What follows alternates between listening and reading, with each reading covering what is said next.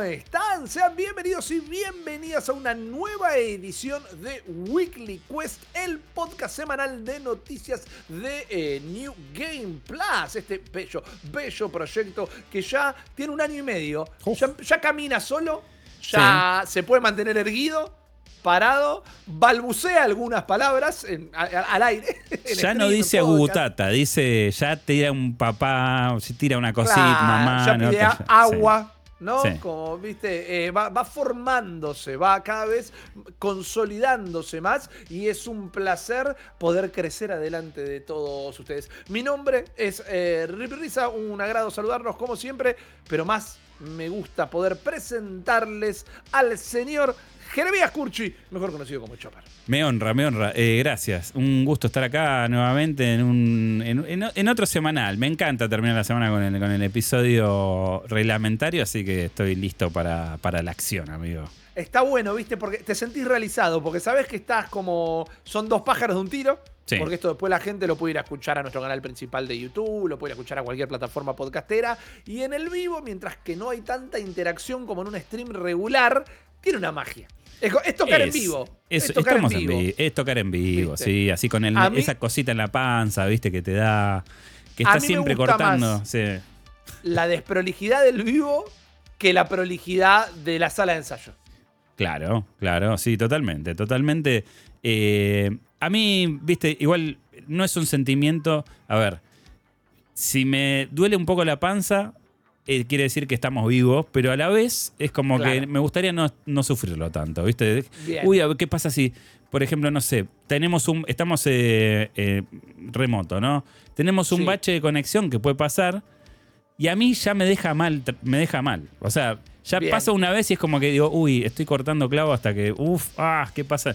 Y en realidad es bueno, si pasa, pasa. ¿Qué va a hacer, boludo? Es así. Es ¿o como no? cuando te mandan a hacer un laburo nuevo que vos sabés que lo puedes hacer, pero sabés que nunca lo hiciste, que pueden para- pasar cosas. Sí, Y, sí. y estás más preocupado por lo que va a pasar. No te preocupes por lo que va a pasar. No, Eh, preocupate por las barrabasadas que vamos a decir de los temas importantísimos. Eso es lo de me- Eso, Eh, mira, eso, pero desde ya. Eso desde ya. Igual tenemos. Yo- cam- ven- somos eh, veteranos del campo Crosti, amigo. Así que vamos a la idea con la que se venga. escuchame una cosa. Eh, es otra que la sociedad de la nieve, esa. No, Eh, a, a pasito de comernos entre nosotros. Yo creo que Sí. al señor Guillermo Leos, que es la importantísima tercera pata de este trípode castillo, el tercer triangulito de la Sí. Trifuerza. Creo que se va a perder un gran podcast porque sé que le hubiera encantado hablar de las temáticas de hoy. Probablemente, sí. Sí, sí, me sí, me sí, parece sí. que hay buena carne para el día de la fecha. Así que directamente, Chops, vamos a empezar a discutir, porque yo estuve denso, lo sé, les agradezco la paciencia en todos los streams. Todos los días venían a preguntarme el tema y todos los días terminaba diciendo, bueno, hoy no voy a hablar tanto porque ya vamos a hablar en el weekly y terminaba hablando una hora. Pero hay gente que solo nos escucha a través de formato podcast, hay gente que quizás esta semana todavía no pudo ver ningún stream, pero la telenovela de la semana y lo que yo creo que es la primera telenovela del año, le llamamos telenovela no despectivamente algo, sino por la serialidad que tiene, ¿no? Como el Hmm. juicio de Apple y Epic. ¿Qué pasó? Duró un año, como la compra de Microsoft a eh, Activision Blizzard King. Lo mismo. Acá, desde el viernes pasado, no se habla a nivel industria, a nivel noticia, a nivel redes sociales, de otra cosa que no sea Palworld, este juego realizado por el estudio que antes había creado Craftopia, eh, que ese juego tan memético que llamábamos todos los juegos el juego, que era un Minecraft, que era un survival, que era 10.000 cosas más, y ahora salen con otro survival, entiéndase survival por el típico juego de que arrancas desnudo y tenés que juntar piedra y madera. Y le pegás Sí. mucho un árbol para, y mucho una piedra con las manos para poder hacer un hacha. Para esta vez cuando le pegues al árbol y a la piedra hagas más ítems y así puedas hacerte una casa, etcétera, etcétera, etcétera. Y este Survival además tiene una mecánica de atrapar animales con poderes a lo Pokémon, directamente derivado de lo que uno entiende Tu que es Pokémon. suena. Exacto. con la particularidad, que es el tema que des- eh, estalla la primer polémica, eh, de que los bichos, no solo la mecánica es similar, sino que algunas de las criaturas de Palworld son calcadas de Pokémon. Hay eh, palette swap, que llamamos a cuando le cambian el color a un personaje. Hay alguno que, uh, este en Pokémon es de fuego, bueno, acá es de pasto. O sea que lo único que hicimos fue pintarlo de verde, pero es exactamente el mismo bicho, etcétera, etcétera. Y en el segundo lugar de las cosas que quiero discutir, Chops, Mm. discutir, charlar, debatir, Sí, preguntar. claro, claro. Un ping-pong. Eh, es el rol que tomó la gente, el rol que tomó el usuario, el rol que tomaron los más fanáticos que fans, en este caso, de elevar la discusión a tonos ya exageradísimos, al punto de que, por más que yo estoy un poco en contra de lo que hace este estudio, y ya expondré eh, mis eh, argumentos, terminaron una vez más amenazando de muerte a los desarrolladores. Y digo, bueno, está bien, estás, ¿te molesta mucho que copien a tu juego favorito? Dale, vas a amenazar a alguien de muerte. Por eso son los deforestados mentales de los rincones más oscuros de Internet, como siempre. Pero pasa, y es una parte, perdón, no estoy buscando hacer un chiste, pero sí una comparación. Son los tiroteos en espacio público de Estados Unidos de la cultura del gaming, ¿viste? Cada vez, cada tanto salen un grupo de cerebrados a amenazar de muerte a un estudio porque no les gustó algo de un videojuego. Sí. Es. No sé, no lo entiendo. Literalmente no lo entiendo.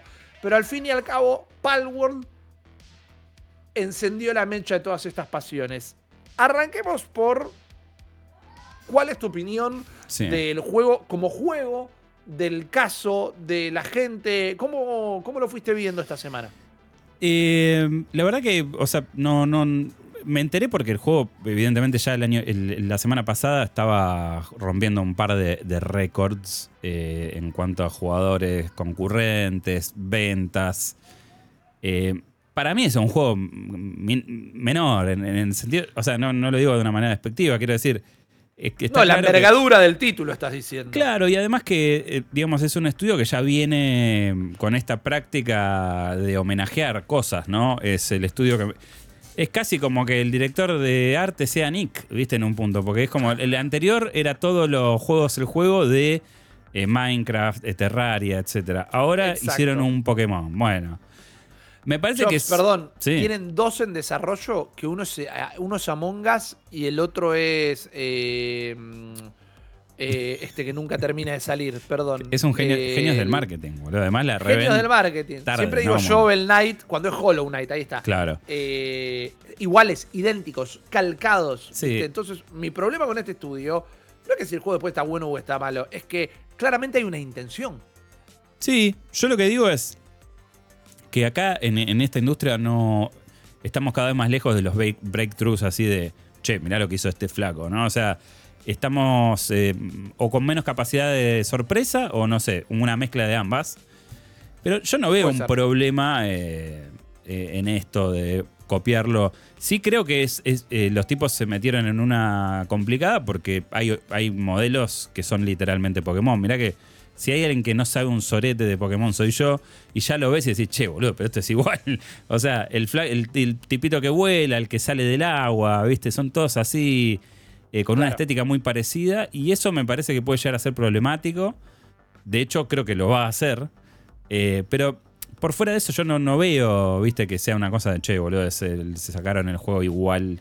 Eh, me parece que a Pokémon Company lo que le puede llegar a joder es que sea un juego que, tranquilamente podría ser mejor que Pokémon en un punto. Claro. Eh, Claro, pero ahí también hay un montón de discusión, donde para mí se embarra la discusión, que no deja de tener puntos que son hechos, cosas Sí. interesantes a discutir, pero es como, oh, mirá, de, esto tiene que aprender Pokémon. Digo, Pokémon nunca va a ser un survival. Y y no, No. creo que Palworld haga mejor la parte de Pokémon que el propio Pokémon, con todo lo que Pokémon tiene que evolucionar. Al, por otro lado, me parece que The Pokémon Company actuó de una manera impropia, manteniendo la calma. Porque primero sacaron un comunicado diciendo, che, nos enteramos que esto existe. Vamos a ver qué onda y si llega a haber algún eh, infringimiento, obraremos por las vías legales. Como antes uno ya esperaba que ya le hubieran clavado siete demandas Pero escúchame, si eso a es los así. 45 minutos. Pero si eso es así, eh, yo creo que el cese y desista ya hubiera llegado antes de que salga el juego. Totalmente de acuerdo. Eh, A mí lo que me sorprende es lo gorra que son eh, lo- lo- lo- lo- la, la gente, boludo. De, recibimos reportes de que nos piden que miremos esto y la verdad es que medio que faltó que digan, la verdad que no me rompan la- las bolas, boludo. O sea, déjalo a este juego. Que Ah, sea Ustedes me van a decir a mí Claro, lo que tengo que hacer. a y mí no que me, me gusta más tirar carta documento que respirar, me vas a decir a quién tengo que ir a revisar. O sea, me parece que es un, un poco así, pero no entiendo la reacción desmedida de la gente en el sentido de... ¿Qué te importa? O sea, sí, se parece a Pokémon. ¿Y qué cuál hay, boludo? ¿Eso te, inhabilita tu Pokémon? O sea, Por eso. ¿están dañando Pokémones porque tenés armas de fuego? No, no sé. O sea, te- ¿qué es lo que te preocupa eh, en ese aspecto? Me gustaría, me gustaría tener acá, ¿viste? Sacar por Discord a un, a un denunciante de esto y decir, bueno, a ver, explícame por qué fuiste a mandarle una carta a Pokémon Company para prender fuego a estos flacos que no hicieron, o sea, que cuyo único delito en todo caso es inspirarse.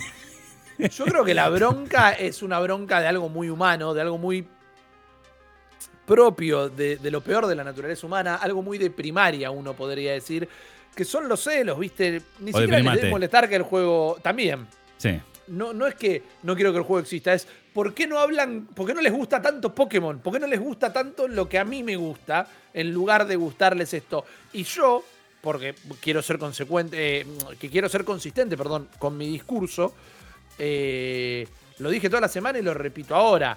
A mí el juego no me gusta. Más allá de que sé que es un early access y que tiene un montón de problemas técnicos por ser un early access, a mí me molesta que es un estudio que tiene cuatro evidencias de directamente copiar otros juegos. Y no me molesta que les robe o los plagie, sino me molesta que no es que quiere incursionar en el género, quieren hacer eh, la, la, gaseosa- la, la copia de la gaseosa sabor cola para lucrar. Y, y- Claro, pero- y- y pero- nada más. Y me parece, me, me parece que diluye. Le, le saca. Por ejemplo, le saca atención a otro montón de títulos que la gente podría estar jugando en este momento. eh, de una manera un toque sucia. De nuevo, ¿dónde trazo la línea? Es una idea que tengo que me afecta a mí solo Sí. y que ni salgo a expresarlo en redes sociales ni salgo a amenazar gente por esto. Para mí sos un barat. Para mí eh, son unos barat terrible, pero no me inmolo por esto tampoco. Claro, eh, lo que yo digo es que esto es un esto es, amigos, es un videojuego eh, que es claramente es, es una, es una mezcla de Fortnite y Pokémon en un punto. Y está bien, boludo. Si a vos te gusta tomar eh, meñique cola, sé feliz, boludo. O sea, no, no es que voy a decirle a Co- Coca-Cola Company, che, eh, agarro el mail y digo, hay una meñique cola que salió acá, la hicieron en el barrio de Munro. eh, que fíjate porque te está sacando la conversación, ¿eh? Mirá que vos en batea estás una luca 700 y esto se vende por 800, no sé, ¿eh? Vos fijate, o sea, es estúpido. O sea, tomalo y ya está, eh, si te Total. gusta. ¿Cuál- que- no, no entiendo. la la además- gente está cada vez más retorcida, ese es el punto también, ¿viste? Decís, sí, esto no es un podcast de psicología ni sociología No, y no somos pero- las personas indicadas para tal vez. pero ¿cómo vas a denunciar a un juego? a un- No, Eso digo, pero- pero ¿qué, ¿quién le cabe en la cabeza que... La gente se tiene que inmolar por algo, la gente siente la necesidad de... Para mí es una cuestión de impotencia también, ¿viste? De que no podés hacerte cargo de otro montón de cosas, o no podés cambiar la realidad de tu país, o no podés cambiar la realidad de tu trabajo, ¿no? ¿Y por qué sí te podés inmolar desde el celular sentado en el inodoro? Y por un videojuego, digo, eh, de nuevo, filosofía barata, pero psicología barata, pero me parece que viene un poco por ahí, pero yo no la entiendo. No, No, pero, no- aparte, no sé- pero aparte, ese chabón que después se va. eh, se- bueno, no sé. Se sienta a cenar con quien cene, ¿no? Con su pareja, con su vieja, o con no sé. Claro. No sabes lo que hice hoy, ¿eh? Hoy. ¿Viste? Porque uno tiene que ser el cambio que quiere en el mundo. Así que le mandé un mail a Pokémon Se la Company. redije, ¿eh? Claro, Se se, la la redije. Ahora tienen un requilombo y se sienta así como eh, orgulloso a jugar el fucking Pokémon 3D poronga que salió, que es igual a todos. Y No entiendo, ¿qué ganaste, boludo? No, no. No, es raro. Bueno, hay un gran ejemplo de este personaje que estás describiendo, que es un tipo, no recuerdo el nombre ahora, tampoco ni lo quiero exponer, ni me interesa darle fama, pero fue el que salió y dijo, miren, los modelos eh, son iguales. Hizo como el croquis 3D de los modelos de los Pokémon y lo, lo pasaba el esqueleto a los bichos de Palworld. Decía, ven, son iguales. Entonces son literalmente plagio de los assets. Y después salió a admitir que había modificado los modelos para que encastraran en los modelos del otro juego. Entonces a mí lo que me fascina o, me, me- me hace sentir conflictuado es que este tipo inventó la, mentira, se tomó el tiempo de hacer esos modelos, le debe haber llevado un tiempo, yo no sé modelar, quizá le llevó 15 minutos, 15 minutos es un tiempo, y después se viralizó por eso, y después no sé qué le dio cargo de conciencia, pero salió a admitir y digo, uy, man, ¿qué- ¿cómo, ¿por qué estás dando la vida por esto? No, capaz que, ojo, capaz que le rindió a nivel tráfico. Andás a ver, boludo. O sea, hay. qué sé yo. Pero me, me parece un poco triste eh, toda esta situación y me parece que eh, Pokémon Company actuando de esta manera, de alguna manera está poniendo un poco paño frío. Ya te digo, esto ya hubieran. Impensado, ¿eh? Pero comparto. y si hubieran comido, ya te digo, si esto fuese una cosa tal como para decir, eh, te tengo que hacer un cese de cista, yo creo que mm, lo hubieran hecho ya de- de- de que- desde que lo anunciaron. Porque ha pasado eso. Claro. Sí, o sea, totalmente. ha pasado incluso con otros juegos, con otras empresas, con Capcom, por ejemplo. Ah, mirá, el fan sacó el tráiler de la remake de Resident Evil 4. Eh, al toque, teléfono. Che, capo, bájalo porque te hago mierda. Bueno, listo. Y es así. El Zelda también. Había un Zelda 3D que estaban haciendo, que era como una remake del primero, que también lo bajaron a la mierda. Esas cosas duraron dos días nada más. O sea, acá me parece que es todo pelota. O sea, esto es más una cuestión de Jorge la gente que de lo que realmente representa una afrenta Total. o una violación a la propiedad intelectual de Pokémon, que por cierto es un concepto que se replicó 200 mil eh, millones de veces en otros juegos. Sí, sí, total. Más allá de Eh, que a mí me da cringe ver a ese, esa mezcla de Totoro con Pikachu, que es malísima, ¿me entendés? Pero, Con una AK-47. Claro, digo, bueno, esto No. es medio raro, pero qué sé yo, está bien. A mí me revienta la lógica, porque por ejemplo, este juego que al día de hoy lleva 8 millones de unidades vendidas en Steam nada más, no Hmm. cuentan descargas de Game Pass, no cuentan ventas en Xbox, son 8 millones de ventas en Steam y cantidad de jugadores en simultáneo a la par de Counter Strike 2 y Dota. Eh, Mm. Primera vez en la historia de Steam esto y que la lógica del flaco fuera, no, bueno, y les pusimos armas porque sabíamos que a los yankees les gustan las armas y queríamos que el juego se venda en Norteamérica. Y digo, no entiendo si es un genio o un idiota. No, no lo entiendo. Por ahí, lo, nos- por ahí los idiotas somos nosotros. jaque. Somos los otros. Lo, Porque- lo- lo creo, lo planteo, lo tomo como algo posible. Porque, digo, es, o sea, si teni- tenés. eh, Porque también, a ver, yo entiendo lo que vos decías de. Bueno, es medio. Este método de, de obtener atención es medio choto, porque es como cuando se viraliza Nick, que vos decís, pero la puta madre, ¿no se dan cuenta que el chabón está haciendo esto porque quieren. eh, o sea. Pero si vos tenés juegos como eh, Tekken, como Like a Dragon, ponele, que son juegos. Sí. Y el único que está ocupando la pantalla es esto, bueno, eh, un poco. Y tenés ocho palos vendidos. Y bueno, medio que la gente de Jorge está en una, ¿viste? Claro. O sea, Claro, Jorge claro, tiene ganas de jugar con eh, Totoromón eh, con una K-47 en lugar de un Yakuza, qué sé yo. A mí me mata que yo veo el juego y siento, viste, esos blisters que te venden en los kioscos que dice Avengers y adentro está Spider-Man, Batman, Shrek y el Chapulín Sí, Colorado. y- es y- como yo veo el juego y siento que es eso. Claro, y Han Solo. Eh, bueno, acá en, en, en- acá en Munro hay un par de bazares que tienen eso. Yo siem- cada tanto Claro. comparto fotos porque son alucinantes. El, el Son espectaculares. A, el- a mí el me gusta el 10 mercado del bootleg. El Mar 10 me encanta, que es el Mario Trucho, es eh, Sí. increíble. Acá hay No, cada no, yo cosa soy que no. Muy fan del bootleg. Sí, sí. Pero Eh, no sé, a la gente. O sea, evidentemente el, el público estaba esperando algo así, no sé. O sea, capaz que es eh, la curiosidad del momento, pero estás. O sea, tenés que vender ocho palos, boludo. Es No, una banda. O sea, hay juegos de Play. Ni hablar de Xbox. Pongo a Play porque es el ejemplo de una compañía con títulos arrasadores. Hmm. Pero hay juegos de Play que no llegan a los 10 palos en una semana. Eh, boludo. ¿Viste? Este- eso es. eh, está a nivel Assassin's Creed en su mejor momento. Claro. ¿Me entendés? Claro, o sea, siete totalmente. palos por, por, por Assassin's Creed se vendía. Sí, como el Valhalla. El Valhalla creo que metió 7 palos como muy Claro. rápido. Sí. A través de todas las plataformas. Esto es Steam. No sé si en Xbox llegó al millón o no. Pero Sí. todo lo que haya hecho en Xbox, ya con descarga de Game Pass y ventas, es un puchito más que se suma. Por cierto, dato regional, eh, completamente regional, nacional, eh, estaba a Sí. 400 pesos, se fue a a 24 lucas. Eh, la Eh, revieron. La revieron. La recontravieron. sí, Ese- un tema. El, más, el, el, el, data entry más rápido del oeste, ese, al toque. Mal, o sea, lo, mal. lo oferta y demanda. Sí. Querías oferta y Ah. demanda. ahí está.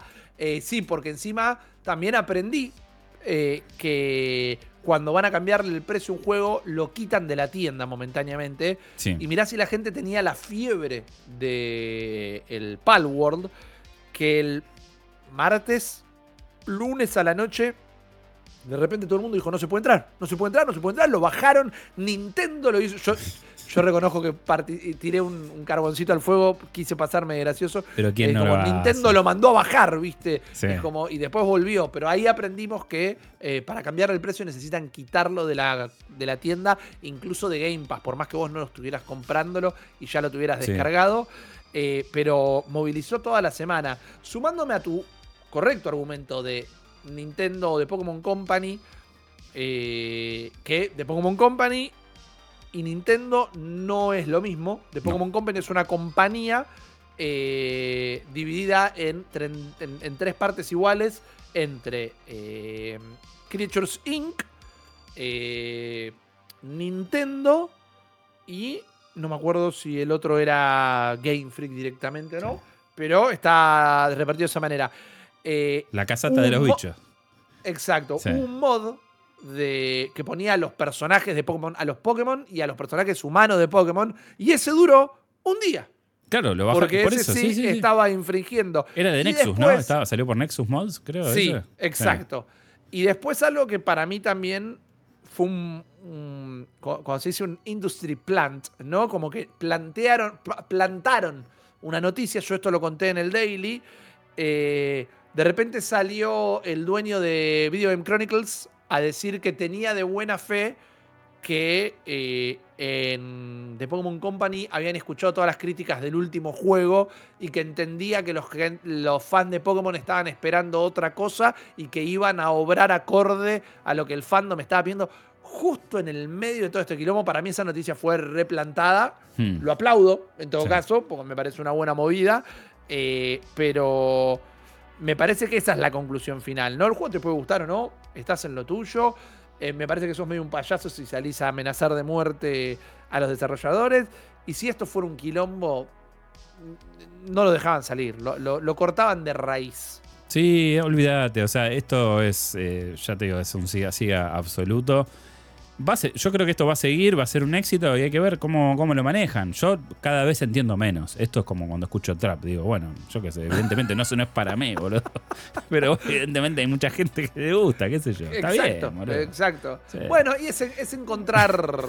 Es encontrar lo tuyo también. Sí. Eh, es encontrar lo que te gusta. Me parece que hay una parte del público también hay- que tiene o está sufriendo cierto agotamiento de, del género, ¿no? Creo que los Hmm. survivals vienen desde la pandemia ya copando mucho todo el desarrollo indie y hubo cosas como Valheim y tenés obviamente Minecraft que para mí es uno de los tres mejores videojuegos de la historia y demás pero ahora salen de abajo de las piedras los survival esta semana salió uno que se Mm. llama Enshrouded que yo lo estuve jugando nos Sí. mandaron la key ya lo voy a estar streameando me parece que hace cosas muy interesantes pero al final del día es un survival. Y entre los quilombos de Rust y la mar en coche, creo que también hay una respuesta en contra solo porque la gente ya se pudrió de esto, como en 2018 nos pudrimos de los Battle Royale, eh, los clones de Fortnite y todo eso, y de vez en cuando le va tocando a distintos géneros. Sí, eh, también eh, estamos eh, a nivel planetario, creo que estamos en un mood donde ya no, medio que no queremos jugar a ser Mad Max porque la, la realidad nos está poniendo muy, muy cerca de eso, ¿viste? Entre que se cagan a bombazos en todos lados, eh, está todo mal en todo. Es como que vos decís, "Bah, no sé, boludo, si es el Sí. momento para hacer de cuenta que vienen unos caníbales a comerme. ¿me Claro, entendés? O sea, es como. Y también siempre la industria se mueve en estos. eh, o sea, tenés el hit de dos o tres juegos, ¿no? Que te- ya te componen el panteón y después tenés las réplicas del terremoto que, digamos, se, se mantienen en el tiempo, ¿no? Y este juego anda a saber hace cuánto se está desarrollando, pero evidentemente llega tarde una tendencia que para mí ya Claro. quitó, ¿viste? Sí, y creo que el año pasado también, eh, con tantos juegos buenos de modo single player, juegos eh, con historia, narrative driven, como le dicen los yankees, tan buenos que la gente quizás ni lo jugó, pero la conversación en redes sociales les llenó la cabeza, los streamers les llenaron las cabezas, las nominaciones y premiaciones en los Game Awards les llenaron la cabeza. Sí. Creo que la gente está en una también de che.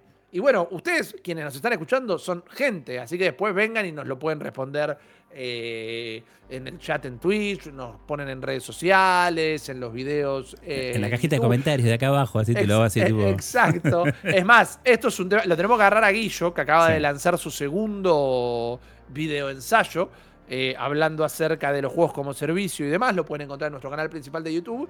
Le podemos plantear que hay un ensayo en eh, la moda de los survivals y demás. Pero lo que yo creo es que ahora la gente tiene ganas de que le cuentes una historia. Es como, dale, man, no me mandes a cortar 25 árboles. Contame algo lindo. Dame, Sí. dame un norte. Dame un, un O con- viaje del héroe. O, co- o contame algo feo, pero contame algo, ¿no? O sea, Claro. eh, no quiero sentir que voy a ir a laburar, básicamente. Por eso para mí fue un fenómeno el año pasado, fenómeno de que duró muy poco realmente, pero este Sons of the Forest, Sí. que vos tenías que hacer toda la parte survival, pero de repente te aparecían mutantes, abajo de la isla había un laboratorio gigante, es como eh, había un misterio, no, no era solo sobrevivir. Tenía había los toquecitos de. Lost que te, te hacían Total. volver. Sí. Total, Sí, sí, totalmente. Sí. Eh, pero bueno, quieren jugar Palworld. Jueguen Palworld. Sean felices. No rompan las pelotas, amigos, sea feliz. Claro, jugá y dejá Sea jugar. feliz. Sí. Jugá y dejá jugar directamente. Yo reconozco que eh, cuando lo streameé no le terminé de agarrar la mano. Ese fin de semana lo seguí jugando un rato más. Hmm. Y creo que lo mejor que le puedo dar, el mejor comentario que puedo hacer es que para hacer un survival, eh, la curva de ya tener una casita buena y la ropita buena y un par de armas buenas, la, ah, la conseguís bastante rápido. Hay Hmm. otro survival que tenés que estar grindeando a morir, ¿viste? Y mientras vienen los brasileros y te matan, y esto es un bardo. Eh, pero, porque, y es así, es la cultura del survival. Y se te fludea Eh, todo el chat de la. Te ponen acá todo el tiempo, acá, acá, acá, acá. acá. Sí. Estás en Sí, Rust queriéndote hacer un taparrabo después de 45 horas de juego y viene un brasilero, te mata, te escribe hue, hue, hue y te, te querés morir. Esa es la experiencia survival. Eh, pero la verdad que tiene una curva sí. bastante rápida. Eh, pero nada, quieren jugarlo, jueguenlo. Lo, lo llegaron a descargar o lo llegaron a comprar barato en, en Steam. Eh, no se inmolen por nadie, ni por nosotros, ¿viste? No, No, se inmolen pará, por nadie. flaco. Si no les Sí. gustó, lo apagan y se ponen a jugar a la otra cosa que querían jugar. Aparte hay juegos que por su Exacto, precio o por su exacto. o, o por su este, disponibilidad en Game Pass no tienen riesgo. Probalo y ya está, amigo. Claro, exacto, exacto. Tenemos acá una pequeña, una pequeña visita Un, de sa- León. un saludo.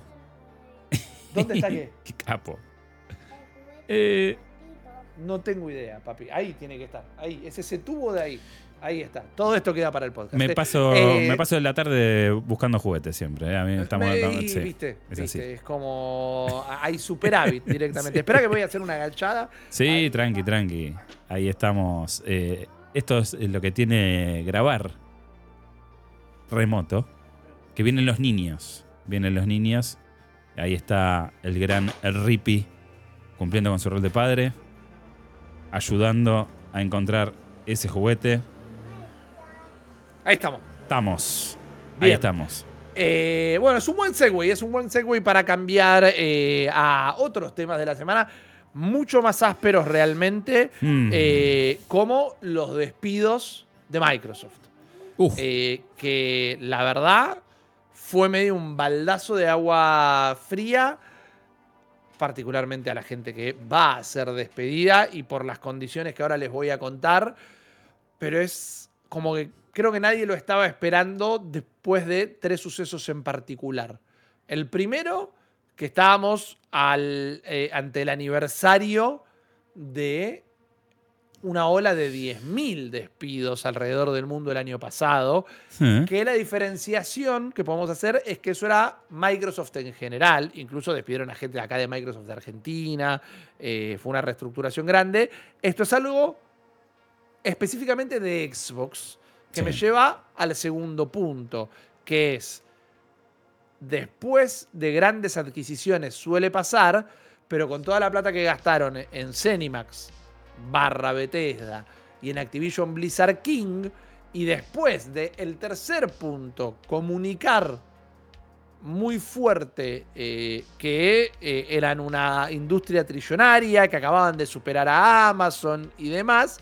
Lo primero que anuncian después, y nos enteramos a través de un memo interno que envía Phil Spencer a toda la división de Xbox y que los empleados luego envían a los medios, que iban a despedir a 1.900 personas específicamente eh, de los nuevos estudios adquiridos y también algunos que ya estaban bajo su ala, pero los despidos afectaban específicamente también empleados de Bethesda y de Activision Blizzard King. Incluso también creo que dieron de baja el desarrollo de un juego eh, que estaba haciendo Blizzard. Eh, eso dicen, creo que era un survival que habían anunciado. Sí, era un survival. pero está bien, bien, bajado. Quizá me bajado a tiempo. Guarda. bajado a tiempo. No estoy eh, defendiendo a la compañía. A mí me. La verdad que sí, es, viene ya de continuidad. un mes que ya tuvo varios quilombos de este tipo eh, en sus comienzos y que eh, nuestro amigo Axel eh, Bozo, a quien le mando un abrazo, comentaba esto, ¿no? Que me parece un datazo. 60% de los despidos del año pasado ya se han hecho en enero de este año. Es terrible, es terrible. Es una banda. El año pasado que nos la pasamos hablando de la cantidad de despidos que hubo y que mientras el gaming, eh, los lanzamientos en cuanto a ventas y en cuanto a calificaciones estaban en un punto alto histórico, hmm. estaban despidiendo gente a un ritmo histórico y en los 26 días que lleva este año ya se despidió al 60% de la gente que se despidió el año pasado. Sí, sigue, sigue la parte de, lo que sería la contracción, como dicen los analistas del mercado. A mí me parece que esto es más que una contracción, es un, un suceso de hijaputés terrible. Sí. Me molestó mucho el, tono eh, cordial, pero a la vez hablando de este, el overlapping de, empleados al tener, ¿no? Bueno, se fusionan las empresas, entonces, claro, tengo dos departamentos de marketing, bueno, uno se tiene que ir. Ah, tengo dos PR, bueno, uno se va. Y es como, es flaco, pero así, es, lo vamos a cortar todo con los dientes, con una botella rota y ya está. ¿Es esto así la fusión? No era que iba a ser algo distinto. Eh, yo qué sé, es... Eh, no, esto no es lo que hacía Bobby Cottage al final. Y el tipo ya no está y sigue la práctica. A un Bobby Cottage que le dieron cuántos millones de dólares cuando se fue. El pack de, compensación, no sé, como una millonada. Bueno, ellos tampoco creo que se deben tocar mucho el sueldo, que digamos. Satya Nadell es muy, muy, muy zen, pero creo que el bolsillo no se lo tocas, ¿eh? Me imagino. Igual. qué sé yo, de nuevo, no estoy defendiendo un millonario. Me imagino que si sos la cabeza de Microsoft tenés un buen sueldo. Me imagino que eso. Me imagino que te lo puedes recortar por la mitad y seguir viviendo como un faraón también. También. Eh, a mí lo que me parece es que habla, digamos, empieza a darle los tonos que le faltaban a, Microsoft en el sentido de, de, bueno, por ahí no son tan los paladines de de la industria y de las buenas prácticas laborales. Porque es algo que ya en los mails que se venían filtrando durante el juicio se, vislumbraba, la forma que tenían de, referirse a ciertos temas, a ciertas cuestiones, a la competencia. Eh, no era todo tan eh, como el tío Phil se muestra en público, ¿viste? Supongo que mm, eh, la onda es así. Eh, pero me pone un poco triste que otra vez los que terminan este, pagando el plato son gente que labura. Eh, Total.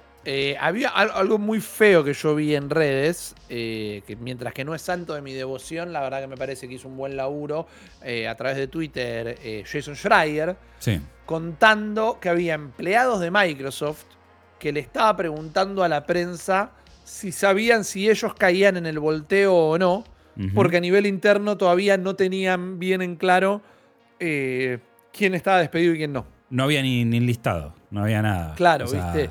Es como. Pidiendo. Eh, aparte, esto de pedir compasión por el que estás echando y que los traten bien y que no sé qué y que les vamos a dar el beneficio de la indemnización. ¿Viste? Cuando decís, pero digo. Oh, boludo, ¿no se te revuelve un poco la panza, amigo? Sí, eh, al, hacer esto, escribir esto y firmarlo. Digo, pues no, no lo hagas. o sea. No, no, celebro, no celebro ni, ni, los eh, enaltezco, porque es lo que corresponde, al menos los están indemnizando. Sí, Eh, sí, en un país donde no tenés ningún tipo de garantía este, de, de- ni, ni, ni cosa No laboral están ni sindicalizados No. en el gaming No, tampoco. estam- estamos, estamos de acuerdo. Eh, también está afectada la. que esto es algo reciente, salió creo que ayer, a última hora. eh, están bajando lo que es la distro de juegos físicos. Ahí estoy completamente de acuerdo. Igual, más allá de que hay gente que va a perder Sí. el trabajo por eso, eh, bienvenidos al siglo XXI. Sí, sí, sí, para mí ya está, me parece que está bien. Y esto es algo que también va a tener seguramente su repercusión a nivel de puestos de trabajo, pero bueno, es esto debe ser como el chabón que te imprime el, el imprentero de la revista, ¿viste? Antes Claro. había 200, ahora hay dos. Sí. Eh, y es un poco eso, ¿no? Eh, sí, después, tiene un impacto eh, en, el resto de la industria. sí, después cuando se termine de asentar la inteligencia artificial en, en este tipo de trabajo, vamos a ver cuántos programadores y cosos este, son los que se quedan mirando Claro. eh, el horizonte. Pero bueno, no, no, no está bien, para mí no está bien y medio que ya te cansa un poco la, la placa amarilla de lamentamos esto es para el bien común y para garantizar la sostenibilidad de, de nuestro proyecto. Eh, Sí. Yo refloté una imagen de Iwata, eh, no estoy usando Twitter, pero refloté una, declaración donde el chabón decía, mirá, eh, para mí si vos, este, lo voy a parafrasear, ¿no? Pero si vos Claro. rajás gente para asegurarte más o menos una estabilidad a mediano o corto plazo, dudo que saques juegos que, le, que terminen dándole algo a la gente porque nadie desarrolla juegos copados con el temor de ser despedido. Me parece que Claro. es así. Sí, sí, Es que así. le baja la moral a todo el equipo, Y sí. que, que no es manera. Un tipo, además, Iwata, que en más de una oportunidad eh, cortó su sueldo. Sí. Eh, se bajó el sueldo para poder mantener la nave a flote. Esto en una etapa, en un periodo comprendido entre el fracaso de, de Wii U y previo al lanzamiento de la Switch. Y no estuve ahí adentro, pero si vamos a analizar en base a lo que Chopper contó y en base a este hecho de que se cortó el sueldo para no tener que echar gente y demás, miremos cuál fue el paso de la Wii U a la Switch, ¿no? La Sí. Switch lleva vendido 100 137 millones de unidades. Sí. Eh, y tiene juegos como Mario Odyssey, Breath of the Wild, eh, y la Mar en Co- Splatoon 2 y Animal Crossing. Eh, me parece que hay una evidencia de cómo impacta de manera positiva o negativa en el trabajo de la gente. Sí, y esto es así, o sea, eh, nosotros, a ver, eh, esto pasa en todos los estudios igual, o sea, estamos hablando de Xbox y su- sus estudios internos Sí, porque, Pa- pasó eh, esta semana. porque pasó esta semana y no es que digo, uy, Microsoft X, lo que digo es eh, que cuando pasan estas cosas, si uno mira, por ejemplo, la otra vez hablábamos del libro Press Reset de Jason Sí. Schreier, la industria tiene un estrés postraumático constante, porque para la gente que labura haciendo juegos es normal que te echen sin aviso, es normal que no te indemnicen, Claro. es normal que para poder comer tengas que mudar a toda tu familia de un estado al otro porque se abrió un nuevo estudio, que también ese nuevo estudio no sabes si va a tener cierta... eh, eh, ci- cierto funcionamiento a largo plazo, entonces no puedes proyectar. Está bien. Yo lo, lo único que digo es eh, hacerlo visible para que se entienda de dónde viene y por qué a veces las cosas no salen del todo bien. ¿Cómo vas a tener eh, un estudio con un output creativo copado cuando el tipo está preocupado más por sobrevivir que por hacer eh, rendir a otro nivel? Eh, Claro. y esto lo digo estando en Argentina, en el culo del mundo, donde ya estamos jugando un survival de movida y donde, bueno, probablemente, si me parece mal lo que, lo que, lo que está pasando, no deje de jugar, porque esa es la otra. O sea, es como que uno siempre está atrapado en esa dicotomía, ¿no?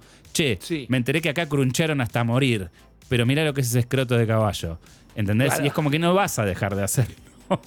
Entonces, bueno, eh, creo que el desafío también para, para nosotros como, como gente que hace contenido y también el público que consume es como tratar de ubicarse y, y- y- y tratar de encontrar un punto en donde puedas tenerlo en cuenta y en consideración. Porque no sé si se resuelve, a eso es lo que quiero llegar, ¿no? O sea, Claro. no sé si hablando con la billetera lo resolvés, no sé si haciendo el apagón de una hora de, de Xbox Live este, lo resolvés, o sea, no, no sé cómo se arregla eso. Pero, pero bueno, es el, eh, cada vez es más problemático el consumo, es lo que estoy diciendo. Sí, definitivamente. Me parece que hay un. eh, un de el rol del consumidor, el rol del fanático, el comportamiento de las empresas y demás. Yo no quiero ser pesimista, no quiero ser escandaloso, no quiero ser el tipo religioso que se vuelve loco, pero a la larga y a escala y salvando las distancias, por momentos siento que nos estamos encaminando a la nueva debacle de los videojuegos de Occidente, porque a la larga el quilombo de T eh, era porque estaban sobreexplotados todos los estudios, porque Atari sacaba 15 juegos por semana, porque los de T le dijeron, che, tenés 48 horas para hacer el juego, una barbaridad así, eh, les dio muy poco tiempo, también es un caso particular, pero ET fue la copa que rebalsó el vaso, no fue el Claro, hecho claro. único que hizo que la gente dijera, uh, ya está, los videojuegos, ¿viste? Solo no los monopatines. No, no, no. Era ya se nos pasó. El crack de, la, implosión de la industria es porque eh, había 200.000 juegos como ET en el sentido de se hacen en dos días, eh, tienen una eh, propiedad intelectual que es, es bast- completamente bastardeada, o sea, son, son muchos factores. Claro. Lo que pasa es que acá, mientras yo siento que mientras que haya movimiento de guita muy fuerte, no creo que cambie. Porque lo que estaba pasando en esa época era que tenías 200 consolas que eran todas iguales, los mismos juegos, la gente ya no quería saber más nada. En cambio acá, vos le, le, le medís el pulso a Take Two y es como que cada vez hace más guita. Le medís el pulso Claro. a PlayStation, cada vez hace más guita. Microsoft, todavía no sé si hace mucha guita, pero están invirtiendo y están levantando guita.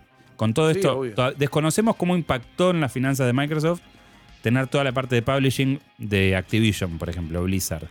Pero ahí te- es- se llevaron un montón de juegos que están eh, en muchas plataformas, eh, sistemas de microtransacciones que mueven mucha. Call of Duty eh, Warzone mueve mucha plata. Sí. Mobile mueve muchísima plata. O sea, tiene como. Ni hablar de, de todo lo que es este King, ¿no? Claro. Entonces no sabemos. Probablemente. King es la desarrolladora de Candy Crush, o sea, Claro.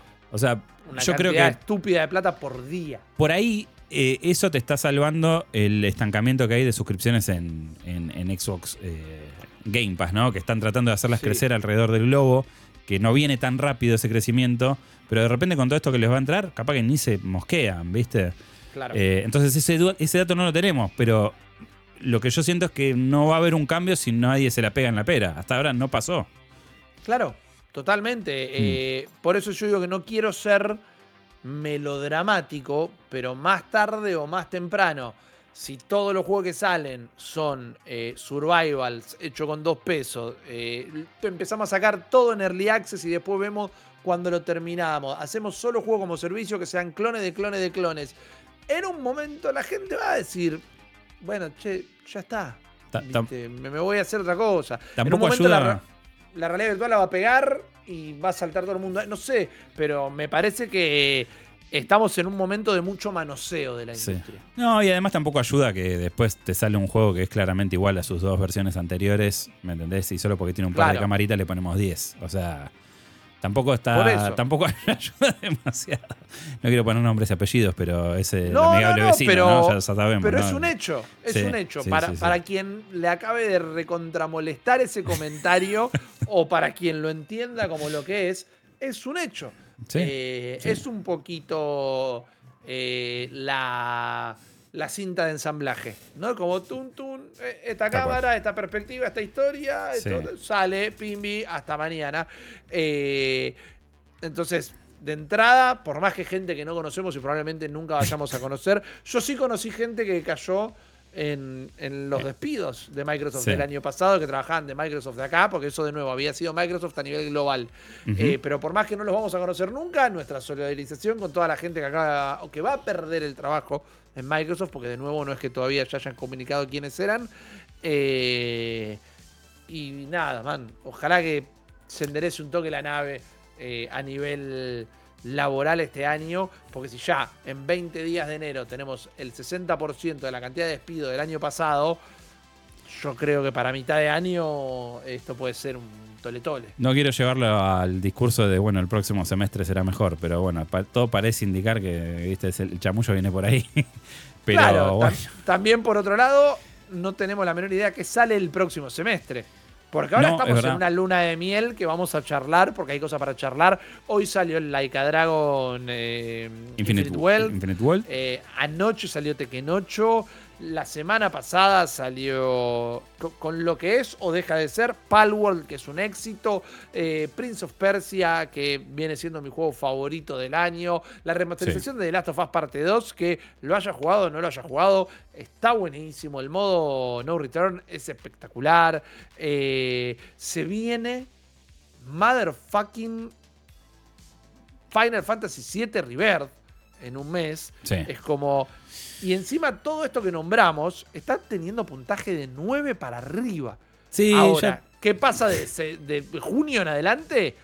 No tengo la más pálida idea. no sabemos. Eh, yo creo que sí, va a ser un año interesante en ese aspecto.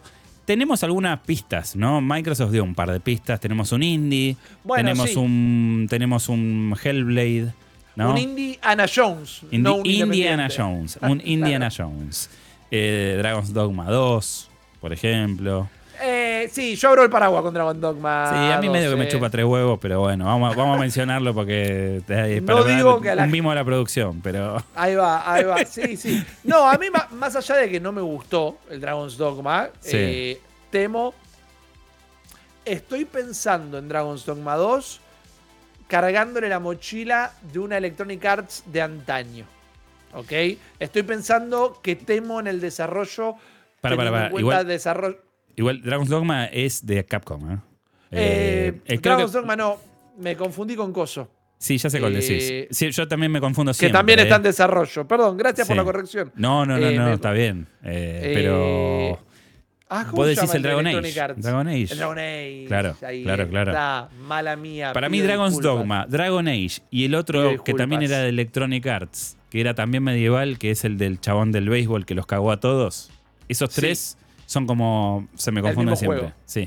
Es el mismo Ahí juego. está. Gracias por la corrección. Sí, Pido no, no pasa nada, no pasa nada. Eh, bueno, Igual yendo sí. al caso de Dragon's Medio Dogma, igual medio pelísimo, sí. no es mi tipo de juego. La, la parte eh, magos, espadas y rosas de Capcom a mí no me atrae.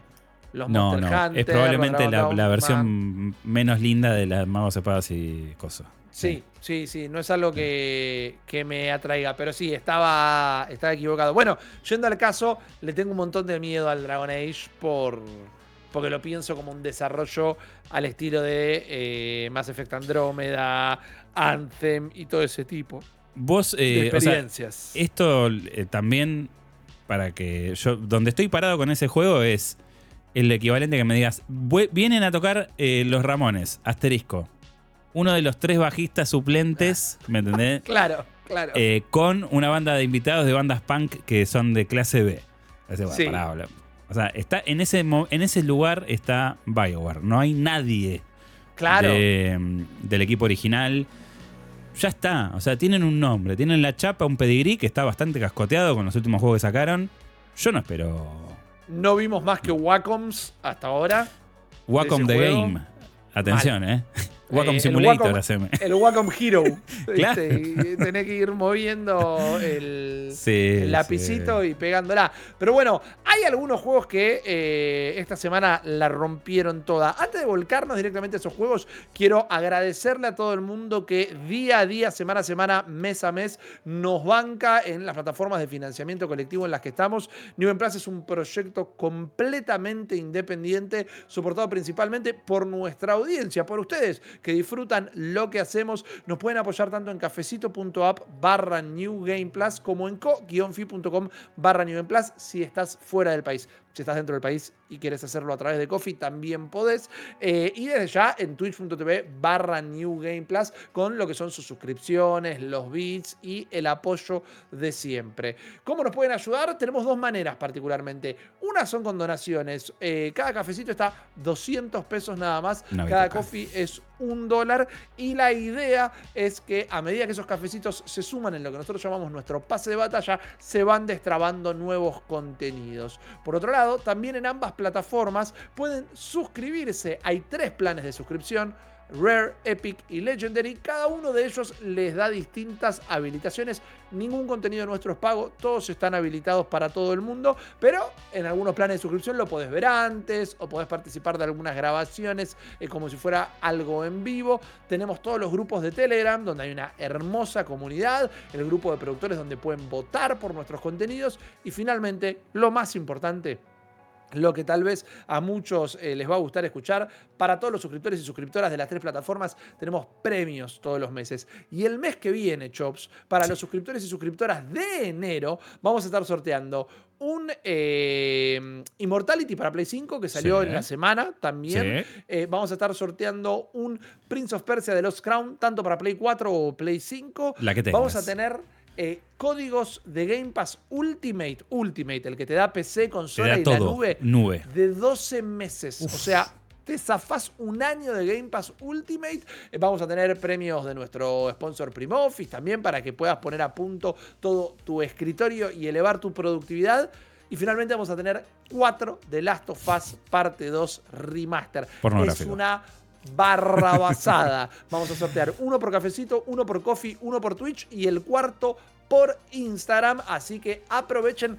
Gracias. Yo sé que hay mucha gente que le molesta el momento chivardo. Entiendan que no es un chivardo, es eh, nuestra manera Es de seguir haciendo todo esto que tanto nos gusta. Por supuesto. Exactamente. Ahora, lo que tanto nos gusta también son los juegos que estuvieron saliendo esta mañana y quiero hacer el disclaimer de que ya no los van a ver streameando y demás, pero Sí. los eh, lanzamientos calientes son Tekken 8 y eh, el eh, Yakuza Like a Dragon Infinite Wealth. El Infinite Wealth llegó 5 minutos antes de que empezáramos a grabar. Correcto. Así que todavía no lo pudimos probar. Eh, Guillo ya salió, lo del- vamos- salió de, de- de estado de criogenia y dijo: De repente respondió el WhatsApp. Dice, hace sí. una semana que no responde el WhatsApp. De repente como, ¡oh! una locura. Sí, estaba muy contento. Estamos todos contentos de que todos tenemos ganas Sí. de jugarlo, así que está, está espectacular. Y bueno, y Tekken, Correcto. que, que lo, lo hemos probado, pero no, no, no ha llegado a la versión final todavía. Tekken debería estar al llegar también, pero bueno, lo pudimos probar eh, en Summer Game Fest el año pasado en Los Ángeles y también nos habían enviado en algún Sí, hubo dos. momento. Hubo dos. Dos Una sesiones hace de un tiempo largo. Sí, eh, sí. Porque la primera vez que yo lo probé, eh, estábamos en nuestro trabajo anterior todavía, si no me falla la memoria. Sí. Y la última fue para fin de año, más o menos. Sí, Tekken, sí, tuvo, tuvo. Yo participé en la beta de PC. Mira, te digo más, las dos que hubo son, fueron en este periodo, ¿eh? fueron el año Sí. pasado. La primera fue en PC exclusivamente y después la otra fue una beta que hubo en consolas y ahí lo probé, digamos, en Xbox eh, con el Fire Stick también, ¿no? Como para Claro. hacer el combo completo. Eh, y está muy bien. Está La, muy bien. pregunta, la Sí. primera pregunta que se hace toda la gente es, llegado el título, llegado el código, va a haber un comité de Tekken 8, me imagino, ¿verdad?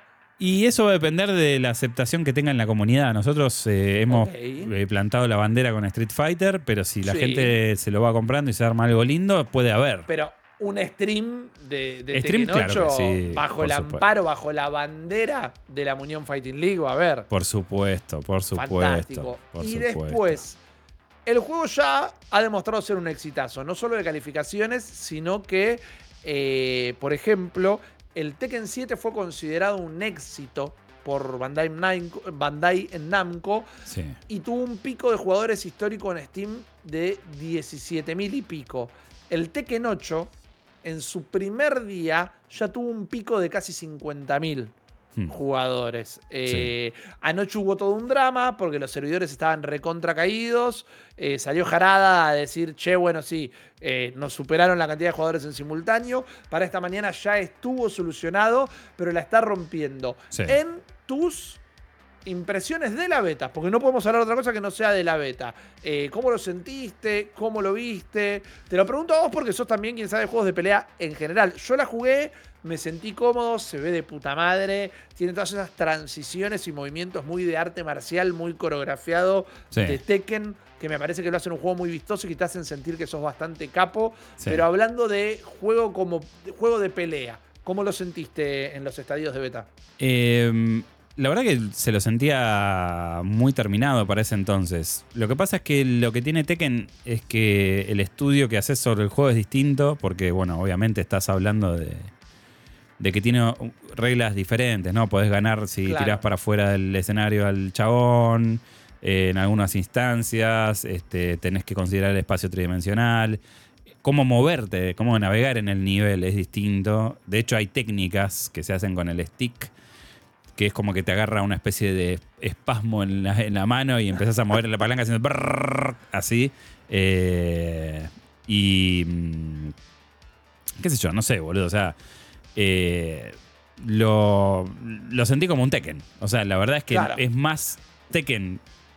Más Tekken que Tekken, digamos. Bueno, pero en la medida justa puede ser algo bueno. Sí, o sea, para mí lo, lo- más lindo que tiene Tekken en este caso particular es que está hecho con el Unreal 5 y Sí. eh, realmente se ve alucinante. Yo lo jugué en PC, que en PC uno más o menos espera que se vea bien, pero cuando lo probé en Xbox Series X, eh, me parece que es un juego alucinante en ese aspecto y que corre zarpadamente bien. ¿Tiene Eh, ruta de, de Evo o Tekken? Creo que Eh, está. Bueno, el año pasado hubo y hay ¿Cómo un es la calificación de los juegos? ¿Lo postula el estudio? El, el gran tribunal de Evo dice, este año los juegos son estos? ¿Es a pedido del público? Mira, eso en realidad lo, lo- eh, hay una fumata blanca y, y los, y salen los, los popes de la Evo a decir, en Bien. este año los juegos son estos. La verdad no, no conozco... No sabes qué pasa puertas adentro No si sé lo cómo es que toman los esas- estudios o no. Claro. Bien. Eh, sí, los- el público puede votar y de hecho, por ejemplo, una vez votaron para que esté Marvel, Ultimate Marvel vs. Capcom eh, 3. Que es Sí, un juego ¿Eso que... no fue el año pasado? Que, que- que- Creo que fue el año pasado. un montón y lo Sí. pidieron. Sí.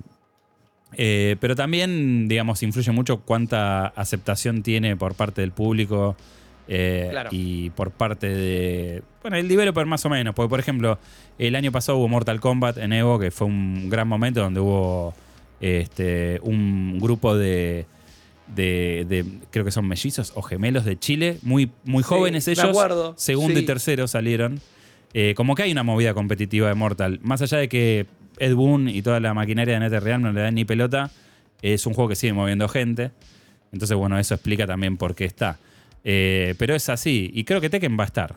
Creo que Tekken va a estar este año. Bien, bien. Vamos a estar ahí. sí, Yo no voy a competir ahí en Tekken, pero bueno. Eh, Vos vas a comer. Chopper, este, Chopper, et- charla, eh, reunión en vivo, charla Sí. de producción en vivo. Sí. Tenemos que empezar a pensar muy pronto en pasajes y todo, porque te vas en julio a Las A la Vegas a cubrir y participar de Así la es. Evo. Así es. Eh, vamos a. eh, en realidad estoy esperando a que ya se abra eh, la, inscripción La inscripción. para. Claro, para poder certificarme ahí como, como jugador y poder este, acceder a los descuentos de alojamiento que, que te dan si vos. Porque ahí en Las Vegas es bastante caro hospedarse. Sí, sí, Eh, sí, sí. Entonces, compitiendo tenés un, un beneficio ahí. Buena onda. Sí. Buena onda. Hay, hay un hotel en Las Vegas que, que es aparentemente que es como todo. eh, es el hotel más barato de Las Vegas y es todo. eh, la temática es clowns. Entonces son todos payasos y cosas de circo por todos lados. Yo creo que sería. No sé si me sentiría cómodo ahí. Probablemente no, pero es la idea. Eh, me parece que streamear Sí. desde ahí sería increíble. Igual todos son. Yo eh, tuve. Una vez eh, eh, Bandai me había invitado a un evento que se llamaba eh, Global Gamers Day, donde mostraban Ajá. todo el line-up de juegos de, de Bandai. Y nos hospedaron en un hotel que se llamaba New York, New York, donde es una New York adentro de un hotel. O sea, Ah. De- es ok. tipo, tipo Times Suena- Square. eh, sí, yo fui a una habitación de un hotel acá en Buenos Aires. Mira, Eh, mira. Llamada Manhattan, eh, la habitación. Mira, Claro. y tenías, ¿qué tenías ahí? Tenías. Eh, eh, tenías como el ardillas, skyline. Había ardillas. No, no, pero tenías como el skyline de Nueva York de noche, ¿viste? Veías como Sí. la silueta de la, de la Estatua de la Libertad, mucho, mucho Sí. edificio. Había una marquesina de neón, rarísimo. Claro. la idea. Es la que había. Total. No, no la- no la elegí. es- esto- las habitaciones estas eran normales, pero tipo lo que sa- era salir a transitar por el hotel era toda una recreación de los barrios de Nueva York, ponele. Cl- Ok. Algo así me haría sentir cómodo. O no sé, ¿viste? Pero, pero ya los payasos no me gustan, boludo. No, no, no, te banco, te banco. Yo porque justo el otro día lo, lo aprendí. Pero no sabía eso que le daban alojamiento o mm, que tenías descuentos. como ofertas en descuentos. Sí, sí, el año eh, Bueno, en realidad hace ya dos o tres años que vienen teniendo ese sistema para, para facilitar. Porque también, vamos a decir la verdad, eh, la- el ámbito de los fighting games no tiene mucho glamour. Esto no es como cuando vas a ver, eh, no sé, el, League of el- Legends League of Legends, viste que salen los, salen los raperos esos de adentro de unos robots y es todo súper lujoso. No, son chabones, tipo en la Evo vas, te anotás y si tenés plata para entrar, competís y te haces de abajo. O sea, no, no hay. Es como realmente es para la gente. O sea, Y hay un motivo de por qué lo hagan en Las Vegas, digo, siendo un lugar caro también, ¿por qué no lo hacen en Massachusetts? Massachusetts. En Me parece que es por una cuestión de cartel. O sea, ellos hacían eh, los, los eventos. eh, a- o sea, no me acuerdo en qué edición fue que empezaron a hacerlo ahí en el Mandalay Bay Resort. Eh, pero, pero fue. Tiene que ver con una cosa de legitimarlo de alguna, de alguna Está manera. bien, está bien, es un Eh, espectáculo. eh. Las Vegas es el lugar sí. de las peleas de boxeo y toda la bola. Claro, claro. Tiene, tiene, tiene un sentido. Creo que también hay un este sentido impositivo ahí dando vueltas. Ok, ok, Eh, bien. Pero bueno, es un poco así. Puede tener que ver con el tema de dar un premio en metálico por un entretenimiento electrónico, ¿eh? Guarda. Puede ser, con puede eso. ser, capaz que hay no una sé cómo cosita lo legal. maneja. No sé cómo lo manejan los eSports y demás, no sé si tiene la figura de eSports, pero yo sé que, Hmm. como vos decías, impositivamente, hay una serie de impuestos y legislaciones y demás que regulan lo que es el dinero y eh, los entretenimientos electrónicos. Sin ir más lejos, hace unos 10 años más o menos, no sé en qué estará hoy, pero vieron todos esos bares que tenían consolas y demás, que empezaron a aparecer bares que tenían compus gamer y consolas de actual generación y demás. Sí.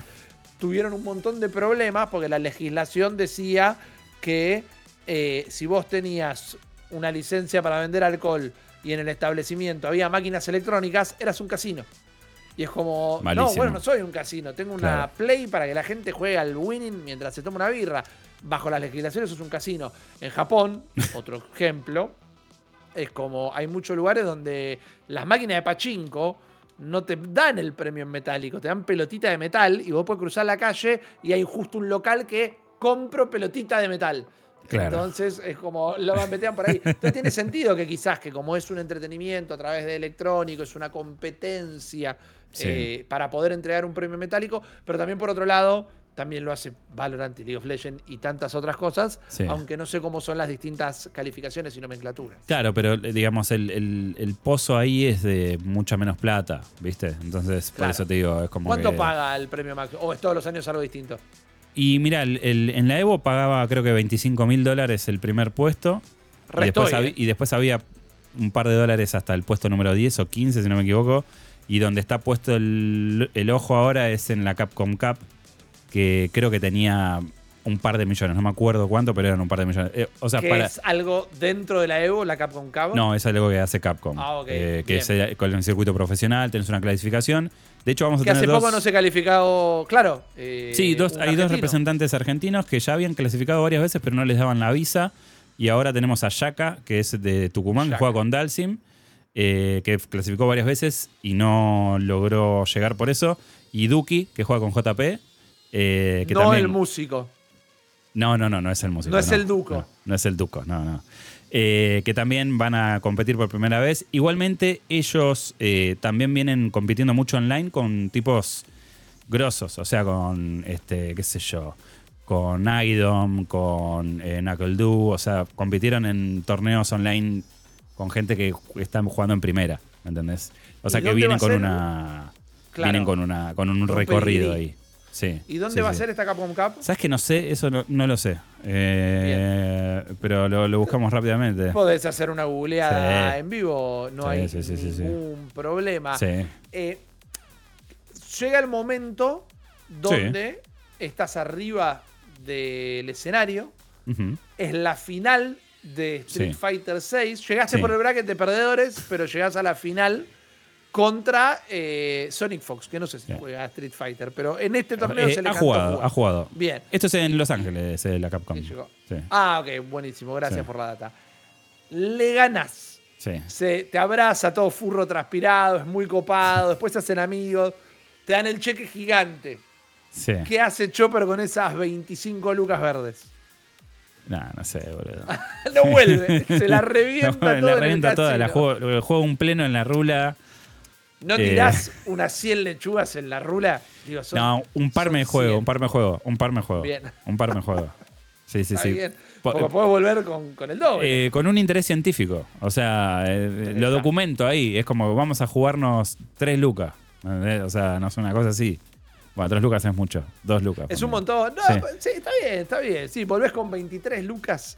Eh, Eh, está sí. bien. ¿Y qué pasó con las otras dos? Y nada, boludo. Pasaron con Las. Vegas. Sí, impuestos. Impuestos, claro, claro, viste que te dan el premio, pero no te quedás con todo Mm. el premio. Me empezaron a recortar el cheque por todos lados Olvídate. y estábamos. Eh, va a ser muy copado. Lo vamos a estar streameando en vivo y en directo. Sí. O sea, Chopper va a ir en calidad periodística para cubrirlo y también va a participar. Tal vez viaje gente de la propia comunidad, de la propia Munión Fighting League, que puedan llegar a sostener la cámara mientras Chopper pelea. Pero la idea Sí. es transmitirlo de la misma manera que transmitimos Summer Game Fest, es decir, streameando en vivo y en directo desde el lugar de los hechos. Exacto. Yo ya tengo igual un, un método para poder capturar los momentos eh, cuando me toque jugar. Bien, ejemplo. te tenés un, la camarita de Death Stranding. Vamos a tener, sí, un brazo. No, no, pero, voy, a, voy a tener ahí un, un trípode ahí con el, con el gimbal ahí para adaptado para que se pueda pleno. este, hacer el chequear over ahí. the shoulder. Claro, yo voy a hacer el. O sea, el- el- básicamente lo que pasa ahí son muchas pools, o sea, son como mesas con muchas máquinas. Y vas jugando tu turno así, tun, tun, y vas, viste, tenés que ir sobreviviendo, ¿no? Por ahí tenés Claro. buena suerte y ganas un par de peleas y hasta que te toca un ¿Es al mejor picante. de tres en las etapas eh, esas clasificatorias? ¿Al mejor de cinco? Eh, FT2 es como el primero que llega a dos peleas. eh, Ok, bien. Y es como muy rápido. Street Fighter 6 justamente no es un juego que por ahí es muy amigo del FT2, tenés que salir muy preparado. Es más para FT5 por una Dos peleas de- son dos peleas completas de dos rounds. Sí, O sea, Sí. mi- lo mínimo que jugás son cuatro rounds. Exactamente. Sí.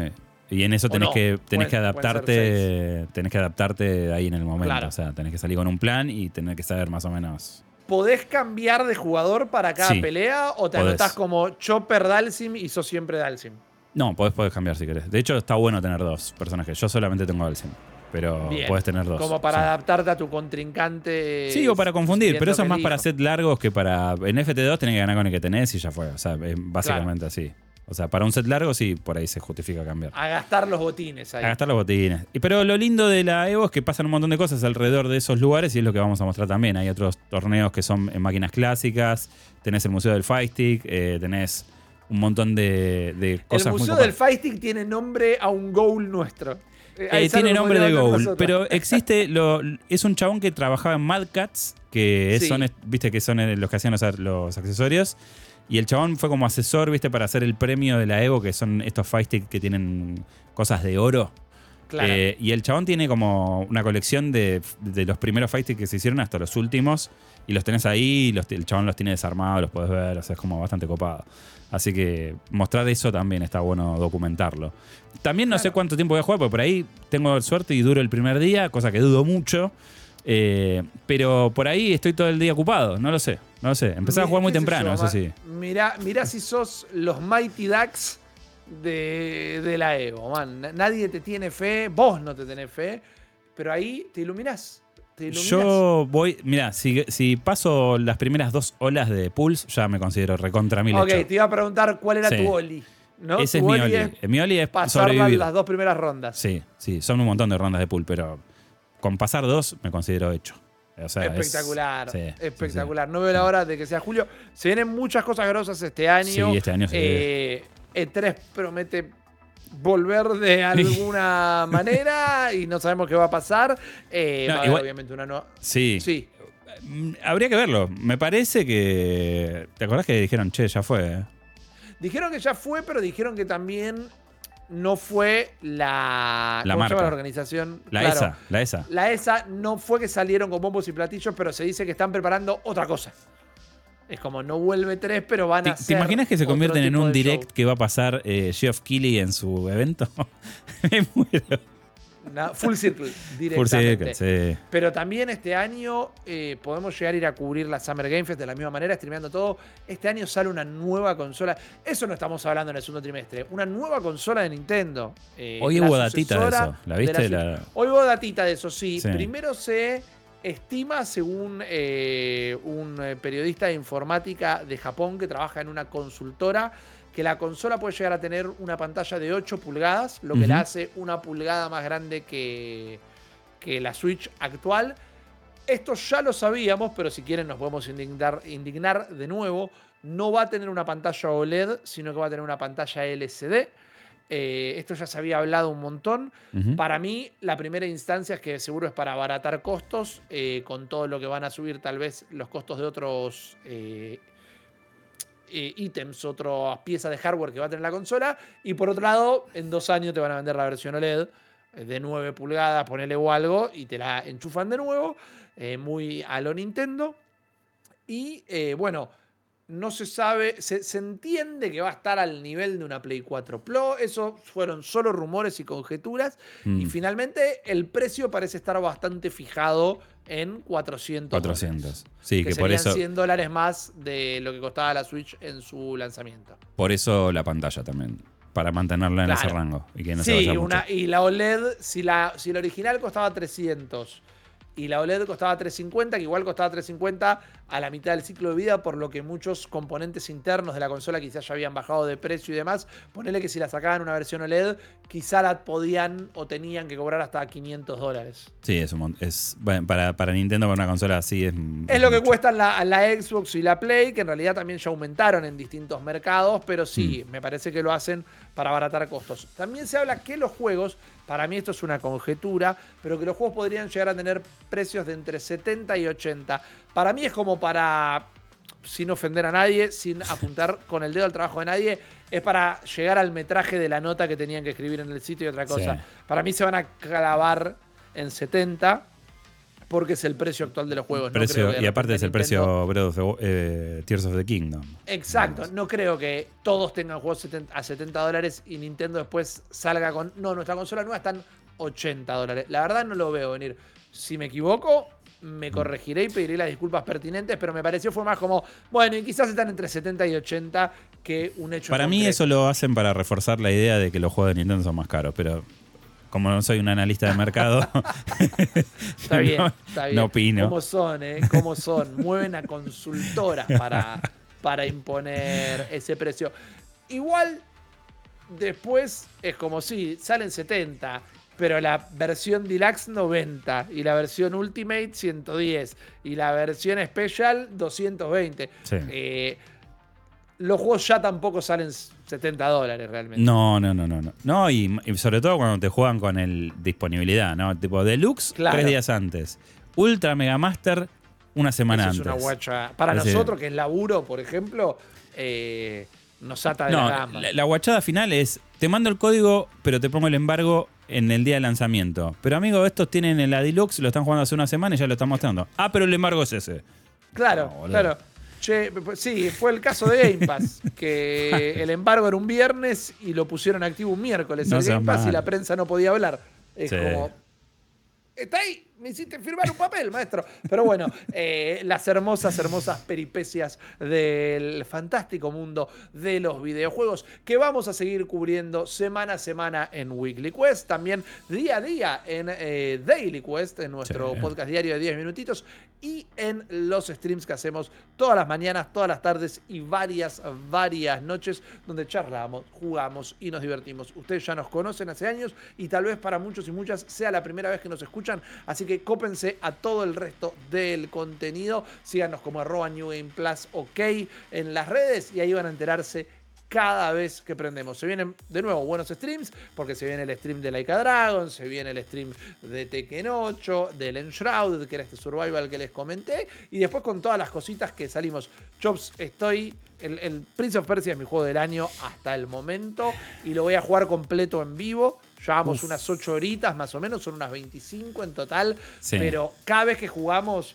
eh, yo que lo estoy descubriendo y la gente que no lo jugó y lo está descubriendo conmigo, se nos vuela el bocho y gente de la comunidad que ya lo terminó, llegan esos momentos clave del juego y se les vuelve a volar el bocho por más que ya lo terminaron. La verdad que bien. eh, plenazo de Ubisoft. Me encanta. No, yo estoy teniendo un verano de amor intenso, pero con un juego que nada que ver. Pero estoy muy enganchado con Sekiro. Me di cuenta que no soy tan manco como pensaba. ¡Ey! Y lo estoy disfrutando un montón, boludo. Ayer Eh, one shot, que- one shoté el jefe, el primer jefe. Decía, no, este te va a cagar a palo. One shot, listo. Espectacular. Sí, así que estoy muy ahí, boludo. Estoy muy metido. Eh, hay que perderle el miedo a los Soul-like. Después quizás no te gusta y no lo jugás y listo. Pero no hay, hay que perderle el miedo a caerse de la bici. Yo te digo una cosa. Creo que todos los, los- lo que tienen los Souls, vamos a ponerlo en, ese- en esos términos, eh, algo para vos tienen. No importa qué juego te gusta, algo para vos hay. Es cuestión de sentarse y jugar. Pero algo Banco. hay, ¿eh? Algo Bancos. hay. Sí. Se viene eh, el- el- en el horóscopo chino de New Game Plus. Es el año del Soul-like. Eh, Ey. este, probablemente. Sí, probablemente para todos nosotros, eh, que los que, por lo menos los que residimos en la República Argentina, sea el año del South Light. Definitivamente. Cuiden en esos definitivamente. Flask, amigo. Cuídenlos. mal.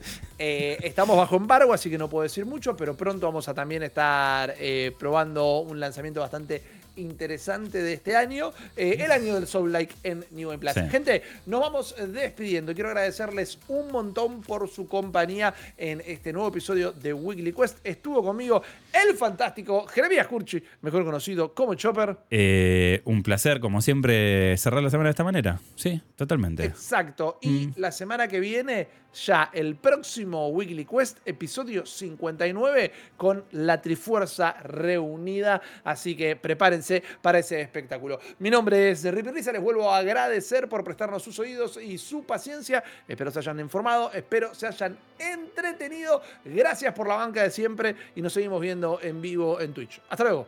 Chao.